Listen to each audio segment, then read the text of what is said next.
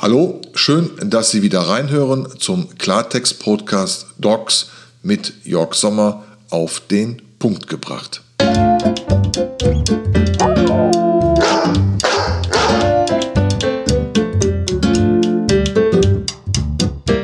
Dies ist ein Beitrag zu dem Thema Beißvorfall vermeiden. In meiner Mission zum Thema Beißvorfall vermeiden geht es um Beratung, Aufklärung aber im ersten Schritt um Prävention. Die Beißvorfälle Hund beißt Kind, somit das Kind als Opfer, nehmen definitiv zu. Die Statistik geht von bis zu 60.000 Bissverletzungen pro Jahr aus. Besonders schwer, Hunde beißen Kinder in Kopf und Hals. Dabei handelt es sich sowohl um familieneigene als auch um fremde Hunde. Und es sterben pro Jahr bis zu sechs Menschen an den Folgen eines Hundebisses. Somit meine Mission Beißvorfall vermeiden.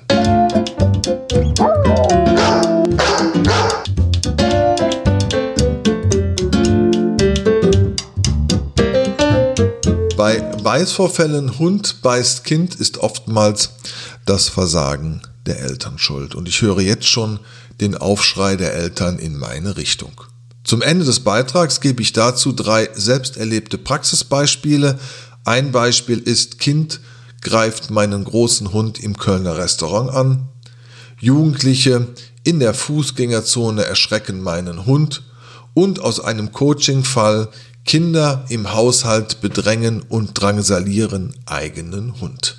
Zum Thema Beißvorfall vermeiden gab es von mir am 26. September 2019 einen kostenfreien Vortrag in der Villa Erkens in Grevenbruch. Verschiedene Aushänge und äh, Facebook-Hinweise in unterschiedlichen Gruppen gab es dazu. In über zehn Kitas wurden Plakate von mir persönlich ausgehangen. Zu dem Vortragsabend haben Hundehalter und Hundetrainer den Weg gefunden den Weg nicht gefunden, waren Eltern und Kinder. Nun mag man sich die Frage stellen, warum macht der Sommer das und wieso kann der Sommer das? Seit sechs Jahren habe ich einen Rhodesien Ritschbeck und seit sechs Jahren beschäftige ich mich mit dem Thema Hund, Branche und Zähne. Mein Hund, mein Mick, ist ein Rhodesien Ritschbeck, mittlerweile 69 Zentimeter hoch und gut und gerne 46 Kilo leicht. Seit September 2019 habe ich einen zusätzlichen Rhodesien Ridgeback, ein Mädel, aktuell also 13 Wochen alt und 12 Kilo schwer. Die kleine Zaubermaus heißt Senia und soll die Helferin auf vier Pfoten werden. Heißt, sie wird ein Therapiehund für demenzerkrankte Menschen und traumatisierte Kinder. Somit beschäftige ich mich jetzt seit circa sechs Jahren mit dem Thema Hund, mit der Branche, mit der Szene. Wir besuchen Ausstellungen international, auch die Crafts in England. Wir unterhalten uns sehr viel mit Richtern, mit Ausstellern und natürlich Hundehaltern. Daraus hat sich die Marke Talk About Dogs entwickelt und ich habe mich auf das Thema unter anderem Beißvorfälle spezialisiert. Was wünschen wir uns in unseren Köpfen? Familien, Groß- und Kleinkinder mit möglicherweise einem sozialverträglichen Hund und der spielend mit den Kindern harmonisch in der Familie aufwächst. Unabhängig davon, ob es sich um einen kleinen oder größeren Hund handelt. Kommt es zu einem Beißvorfall, werden die Medien immer kontra Hund argumentieren, wie zum Beispiel vom WDR letztens Hund attackiert Kinder in Krefeld. Dann wird ein Schäferhund abgebildet und schon sieht man ganz klar die Botschaft, der Hund ist der Schuldige, der hat das Kind attackiert, der hat das Kind gebissen und somit ist die Schuld bei dem Hund eindeutig gefunden. In einem Beitrag von der Morgenpost spricht man von Junge von Hund in den Kopf gebissen und schwer verletzt. Ein Sechsjähriger ist vom Hund der Familie angefallen worden. Was sieht man in der Pressemitteilung? Einen Rettungswagen. Ein Beitrag von der Express, Prozess in Düsseldorf, nach Beißattacke, Frauchen darf mit einem Hund Gassi gehen. Da sieht man auf dem Beitragsbild eine Frau, die ganz entspannt mit einem Hund spazieren geht. In einem Beitrag von der Schwäbischen heißt es, Hund beißt Einjähriger ins Gesicht und man sieht wieder ein Abbild eines Schäferhundes. Was man in der Presse aber nicht liest und sieht, sind die Bilder von diesen Kindern, die schwerste Kopfverletzungen haben, wo streckenweise halbe Gesichtshälften offen raushängen. Zum Beispiel gibt es einen Beitrag, klar, den gibt es natürlich nicht in den Medien, der wird nicht veröffentlicht.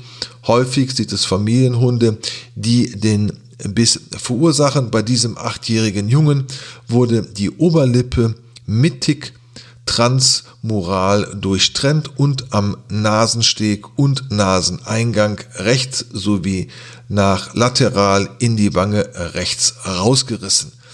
Dieses Bild kann ich natürlich nicht ins Netz stellen, weil auf einmal dann eine Riesenempörung vollzogen wird. Also man sieht immer nur den beißenden Hund und einen Menschen bei diesen Beiträgen, wie ein Mensch mit einem Hund spazieren geht. Somit stelle ich ganz provokant die Frage, wen geht's an? Geht's die Presse an? Ich habe mit der Presse telefoniert, mit unterschiedlichen Redaktionen und Redakteuren und die sagen ganz klar, fast im O-Ton, erst wenn es passiert, ist es für uns von Interesse. Wen geht es noch an? Ich bin der Meinung, Familien, Eltern mit Kindern, Eltern mit Kindern und eigenem Hund. Wen geht es noch an? Natürlich den Hundehalter. Wen geht es noch an? Menschen, die mit den Hunden arbeiten. Das ist der Hundetrainer, die Hundeschule, Hundetagesstätte, das Tierheim und als allererstes zu nennen der Züchter. Wen geht es an? Den Versicherer. Wen geht es an? Verbände und Vereine, FCI, VDH, BHV und alle anderen Hundevereine. Wen geht es an? Die Deutsche Veterinärmedizinische Gesellschaft e.V., die mit dem blauen Hund da auch in der Prävention schon unterwegs ist. Wen geht es an? Kindergärten, Schulen, Erziehungsstellen, Kinder- und Jugendhilfe. Wen geht es an?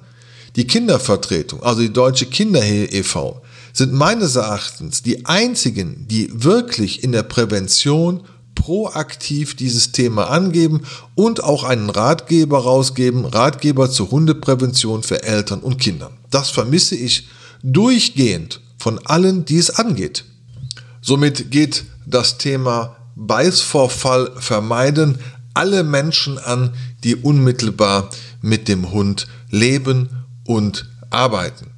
Es braucht einen einheitlichen bundesweiten Ratgeber, Hundebissprävention, der in Zusammenarbeit mit den Verbänden und Vereinen erstellt wird. Beschäftigt man sich mit dem VDH, mit dem Verband für das deutsche Hundewesen, sollte man davon ausgehen, dass gerade der VDH sich diesem Thema annehmen sollte. Das tut er auch mit der Begründung, dass dort ein Hundeführerschein angeboten wird, dass man dieses auch unterstützt. Zudem bietet der VDH die zwölf Regeln im Umgang mit dem Hund. Eine sehr schöne, gelungene Broschüre, finde ich. Die kann man in dem Shop vom VDH bestellen oder man kann sie sich als kostenloser Download runterladen. Meines Erachtens eine Pflichtlektüre für jeden Züchter, der einen Hund in eine Familie verkauft, sollte diese Broschüre automatisch mitgegeben werden.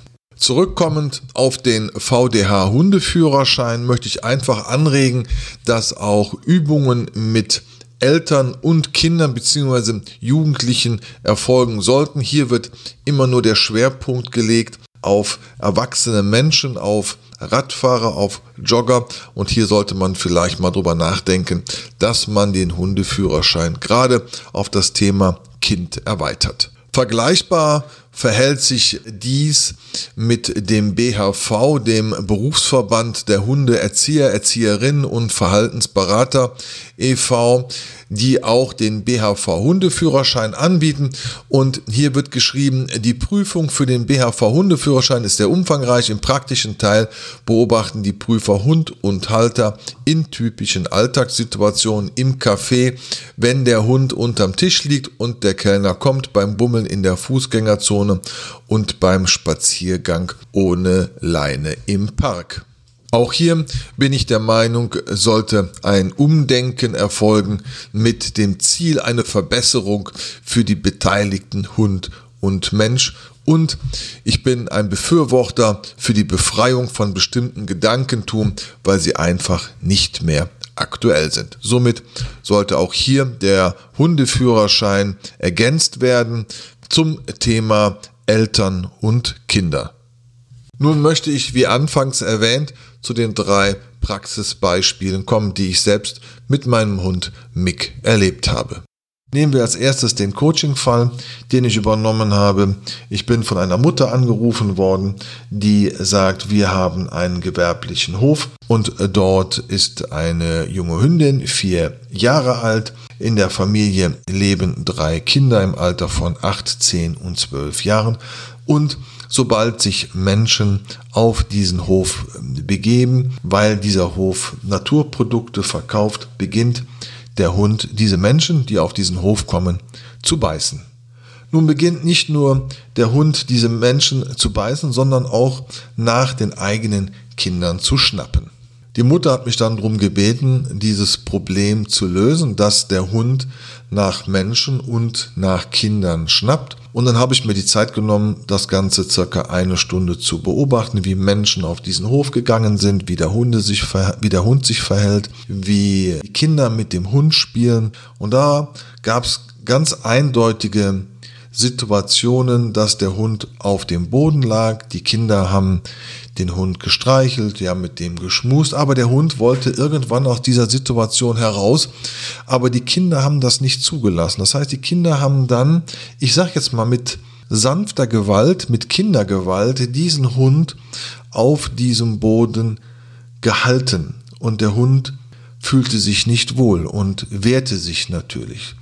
So, und jetzt ist natürlich der Hund erst vier Jahre. Jetzt kann man sagen, naja, vier Jahre.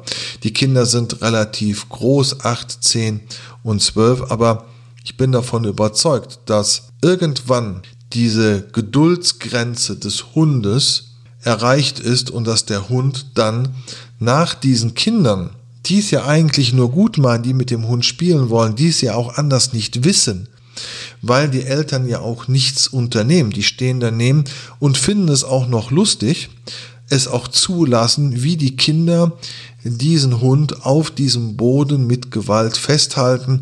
Und der Hund fühlt sich definitiv nicht wohl und möchte aus dieser Situation heraus. Und erkennen die Körpersprache des Hundes nicht. Und dann kommt irgendwann der Punkt, wo der Hund sagt, es reicht mir und fängt dann an zu schnappen. Und dann kommt es möglicherweise zu einer Verletzung im Hals- und Gesichtsbereich und dann ist es der böse Hund, obwohl der Hund nichts dafür kann. Der eine oder andere Hörer wird nun sich fragen, ja, und wie ging es dann weiter? Nach dieser einen Stunde hat man eine Vereinbarung getroffen, dass man die Eltern und die Kinder coacht, damit hier Situationen entschärft werden, dass die Gäste oder Besucher des Hofes nicht mehr attackiert werden, in Anführungsstrichen. Und dabei blieb es auch, weil ich hatte so den Eindruck, es ist halt nur ein Hofhund. Kommen wir zu einem weiteren erlebten Beispiel, als der Mick ungefähr anderthalb Jahre alt war. Ich bin dann immer sehr viel mit ihm auch trainieren gegangen. Das muss man auch. Mit einem Hund muss man aus meiner Sicht regelmäßig trainieren in der Innenstadt, die Spaziergänge in Einkaufszentren. So waren wir in Köln-Weiden im Einkaufszentrum. Wir waren spazieren. Der Mick war an meiner Leine und ich habe schon aus der Distanz spielende Kinder gesehen. Die haben sich dann hinter diesen Betonpfeilern versteckt und ja, was soll man sagen, die Eltern sind drei, vier Meter vorausgegangen, also konnten im Rück Blick gar nicht erkennen, was passiert da, was kann da möglicherweise passieren. Sind natürlich an mir vorher vorbeigegangen, haben gesehen, dass ich einen Hund an der Leine habe. Und was haben die Kinder sich zum Scherz gemacht? Sie sind vor diesem äh, Hund aufgesprungen, also hinter dem Pfeiler vor den Mick aufgesprungen und haben dann den Hund, den Mick erschreckt, so nach dem Motto, Wuh! Und gut, Gott sei Dank ist der Mick sozialisiert, er ist ruhig geblieben. Aber bei jedem anderen Hundehalter, bei jedem anderen Hund hätte die Situation auch anders ausgehen können. Der Hundehalter kann möglicherweise das nicht erkannt haben, war nicht vorbereitet im schlechtesten Falle war vielleicht der Hund auch nicht an der Leine und jetzt stürmen da zwei bis drei Kinder auf diesen Hund zu, wollen den erschrecken, meinen es spielerisch und dann haben wir schon eine dementsprechende Situation. Und was ist es dann? Dann ist der Hund nicht sozialisiert und er ist möglicherweise gefährlich. Angesprochen habe ich dann die Eltern, habe gesagt, muss das sein und bin dann noch beschimpft worden, dass ich hier meinen Hund wohl im Griff halten müsste und warum ich denn hier mit meinem Hund in diesem Einkaufszentrum spazieren gehe. Da kann ich nur noch sagen, ohne Worte.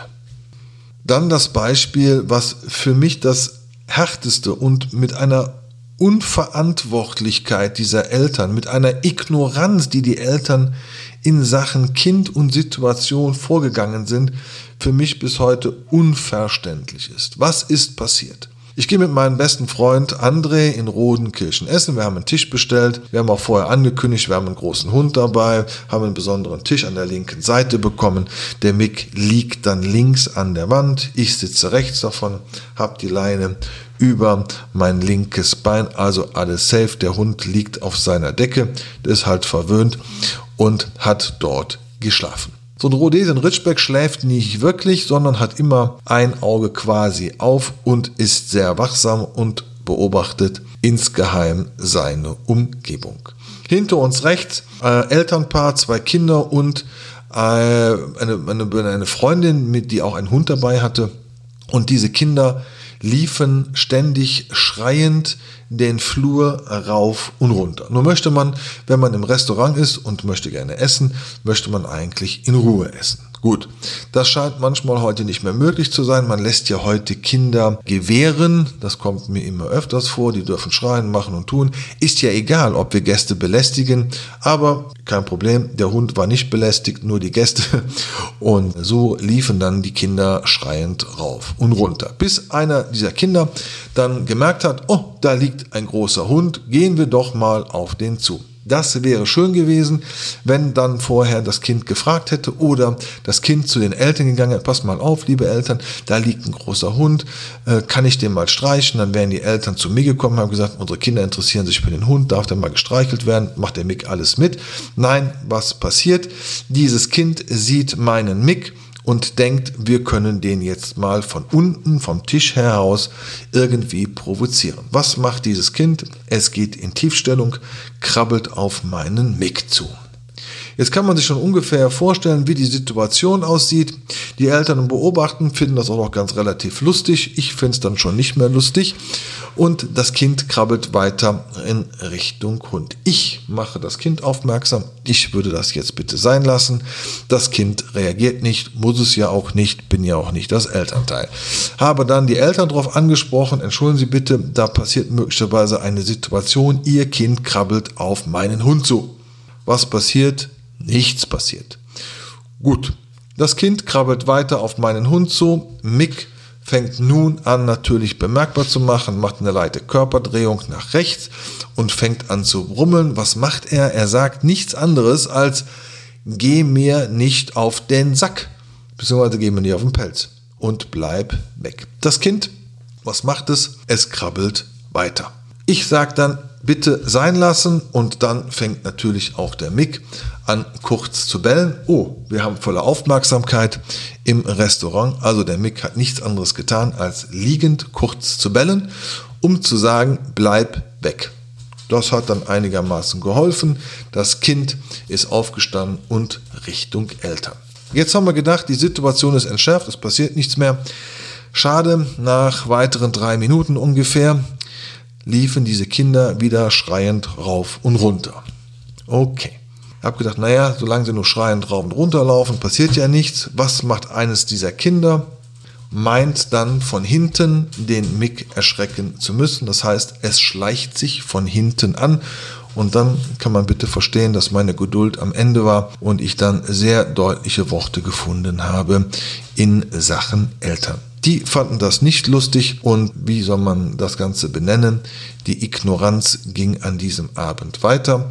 Zum Schluss haben wir dann sehr schnell das Essen abgebrochen und wir als Hundehalter, die nichts gemacht haben, die da ganz brav gesessen haben und haben unseren sozialverträglichen Hund liegen lassen, wir haben dann vorzeitig das Restaurant verlassen, weil Eltern ihre Kinder nicht im Griff hatten und weil wir einfach nicht in die Situation kommen wollten, dass hier etwas passiert.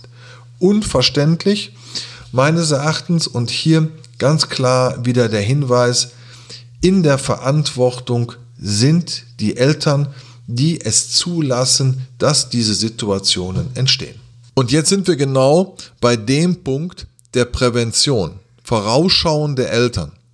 Warum holen Eltern ihre Kinder nicht aus dieser Situation heraus? Warum wechseln Eltern und Kinder nicht die Straßenseite, wenn eine mögliche Situation entstehen kann in Bezug auf diesen entgegenkommenden Hund. Warum gehen Eltern und Kindern nicht dem Hundehalter aus dem Weg? Das ist ein Standpunkt. Hier ist man einfach egoistisch unterwegs. Man will auf sein Recht bestehen. Hier gehen wir. Der Hundehalter hat hier seinen Hund im Griff zu haben. Und hier bin ich dann in der Diskussion mit den Eltern und stelle eine entscheidende Frage. Lassen Sie Ihre Kinder auch in ein fahrendes Auto laufen? Nein. Aber warum lassen Sie Ihre Kinder in einen Hund laufen? Prävention durch vorausschauende Eltern ist das eine. Aber Prävention heißt auch, der Hundehalter hat vorausschauend zu handeln. Ein Hundehalter holt seinen Hund zurück, nimmt ihn an die Leine. Ein Hundehalter wechselt die Straßenseite. Ein Hundehalter geht mit seinem Hund nicht frontal auf die Familie zu. Wenn ich eh schon den Eindruck habe als Hundehalter, dass hier eine mögliche Situation entsteht. Gegenseitige Rücksichtnahme ist der erste Weg, um Prävention zu leben, seinen Standpunkt verändern, aus der Komfortzone heraus defensiv sich zu verhalten. Dann sind wir schon in dem ersten Schritt der Prävention durch vorausschauende Eltern und vorausschauende Hundehalter. Abschließend in meinen Diskussionen stelle ich die entscheidende Frage. Was wiegt schwerer? Der Hundehalter der eine Situation erlebt hat, dass sein Hund ein Kind beißt und geht damit nach Hause? Oder die Eltern, die es zulassen, dass ihr Kind von einem Hund gebissen wird und dann gemeinsam mit dem Rettungswagen ins Krankenhaus fahren. Was wiegt schwerer? Somit bin ich der Meinung, dass vorausschauende Handeln der Eltern dem Hund aus dem Weg zu gehen, auch wenn sie es nicht unbedingt müssen und verpflichtet sind, wiegt das Wohl des Kindes schwerer als möglicherweise das Verhalten des Hundes. Gegenseitige Rücksichtnahme, Rücksichtnahme durch die vorausschauenden Eltern, Rücksichtnahme durch den vorausschauenden Hundehalter. Dies ist ein Schritt, um einen Beißvorfall zu vermeiden.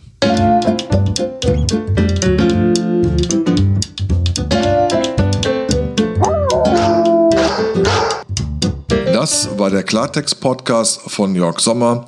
Ich freue mich, wenn Sie mich liken, wenn Sie mich bewerten und ich freue mich, wenn Sie wieder bei Dogs reinschalten. Bis zum nächsten Mal.